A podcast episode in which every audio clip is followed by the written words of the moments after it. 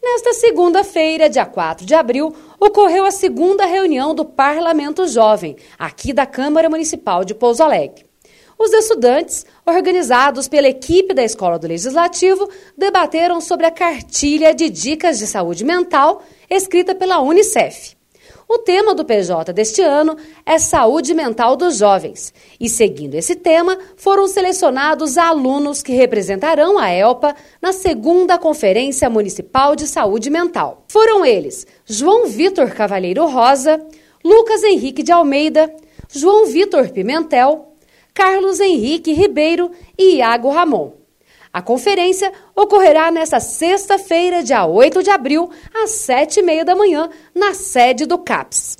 Música